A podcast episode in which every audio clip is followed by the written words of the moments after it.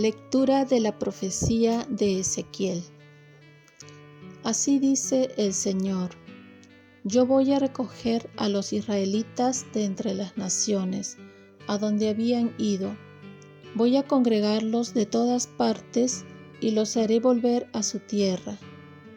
Haré de ellos una sola nación en la tierra, en los montes de Israel, y un solo rey reinará sobre todos ellos no volverán a ser dos naciones ni a desmembrarse en dos monarquías.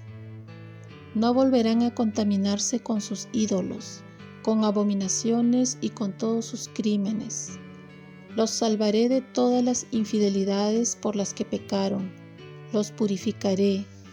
Ellos serán mi pueblo y yo seré su Dios.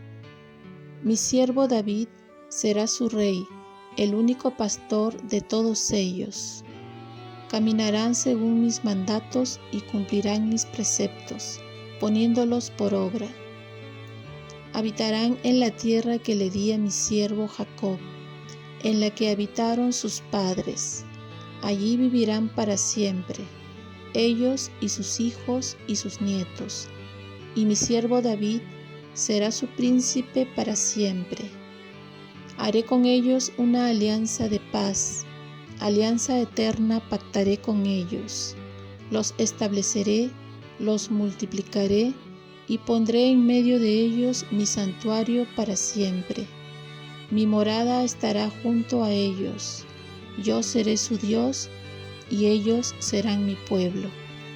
Y sabrán las naciones que yo soy el Señor que consagra a Israel cuando mi santuario esté en medio de ellos para siempre. Palabra de Dios. Salmo responsorial. El Señor nos guardará como un pastor a su rebaño. Escuchen pueblos la palabra del Señor. Anúncienla en las islas remotas. El que dispersó a Israel lo reunirá, lo guardará como un pastor a su rebaño. El Señor nos guardará como un pastor a su rebaño. Porque el Señor redimió a Jacob, lo rescató de una mano más fuerte. Vendrán con aclamaciones a la altura de Sión, afluirán hacia los bienes del Señor. El Señor nos guardará como un pastor a su rebaño.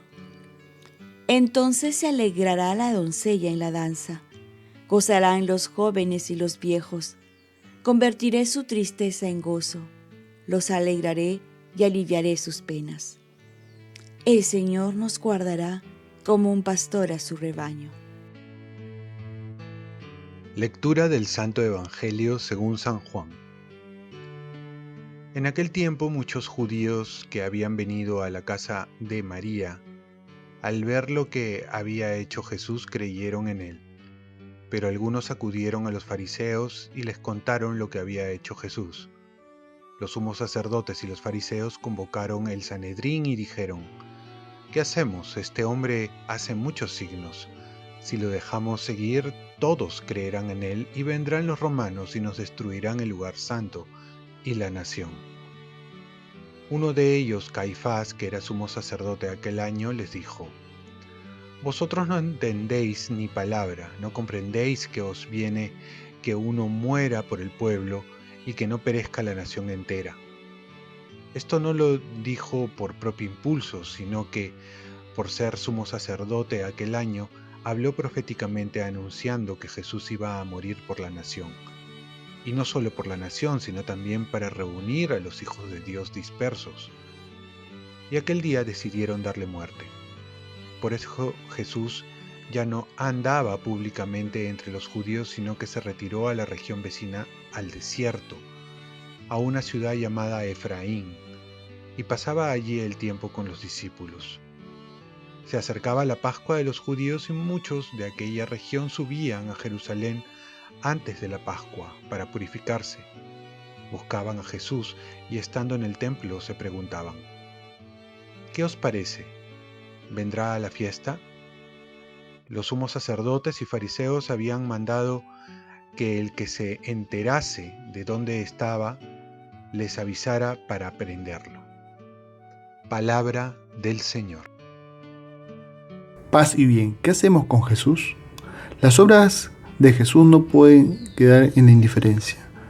A algunos les producía una reacción adversa y otros una reacción atrayente. A unos despierta el deseo de eliminarlo y otros de creerle y seguirle. Depende cómo está el corazón. Si en el corazón hay envidia, protagonismo, egoísmo, búsqueda de intereses personales, y si se quiere seguir así, entonces lo más conveniente es querer eliminar a Jesús.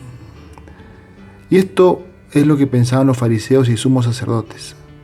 Como también en la actualidad hay muchas personas que están detrás de tantas ideologías, sistemas comunistas, liberales, extremos, que ven en Jesús un obstáculo y por lo tanto quieren eliminarlo. Pero cuando uno quiere realmente cambiar, deja entrar a Jesús en su corazón y quiere ser como Él. ¿Qué hacemos con este hombre? Es la pregunta de fondo. Porque temían los judíos y sobre todo los fariseos y los sumos sacerdotes que la presencia de Jesús alborotaría al pueblo y luego tendrían problemas con las autoridades romanas. De igual manera nosotros debemos hacernos esta pregunta. ¿Qué hacemos con Jesús? ¿Seguimos dándole la espalda? ¿Nos contentamos con seguirlo como estamos haciendo? ¿Lo mantenemos al margen de nuestras actividades laborales y otras? Y es que también nosotros tenemos que tomar una decisión. No podemos seguir igual como dice una frase jesuita, para Jesús más, más y más. Es decir, no podemos contentarnos con el amor que le tenemos, porque si no lo queremos amar más, no lo estamos amando bien. Caifás va a pronunciar una profecía sin que fuese su intención. Va a decir, conviene que solo un hombre muera por el pueblo y que no perezca la nación entera. Muchas veces Dios habla a través de personas que menos lo pensamos.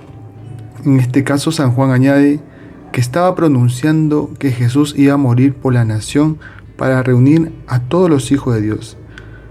Y este acontecimiento salvífico que se aproxima, y lo vamos a vivir en la Semana Santa, nos invita también a nosotros a preguntarnos cómo nos estamos preparando para la Semana Santa ante esta invitación a la fe, de reavivar la fe, de morir con Jesús y resucitar con Él. Oremos. Virgen María, ayúdame a amar cada vez más y más a Jesús con la fuerza del Espíritu Santo. Ofrezcamos nuestro día. Dios Padre nuestro, yo te ofrezco toda mi jornada en unión con el corazón de tu Hijo Jesucristo, que sigue ofreciéndose a ti en la Eucaristía para la salvación del mundo que el Espíritu Santo sea mi guía y mi fuerza en este día para ser testigo de tu amor. Con María, la Madre del Señor y de la Iglesia, te pido por las intenciones del Papa. Con San José Obrero, te encomiendo mi trabajo y mis actividades de hoy, para que se haga en mí tu voluntad. Y la bendición de Dios Todopoderoso, Padre, Hijo y Espíritu Santo, descienda sobre ti. Cuenta con mis oraciones, que yo cuento con las tuyas. Que tengas un santo día y que nos preparemos bien, ya que mañana comienza la Semana Santa con el Domingo de Ramos.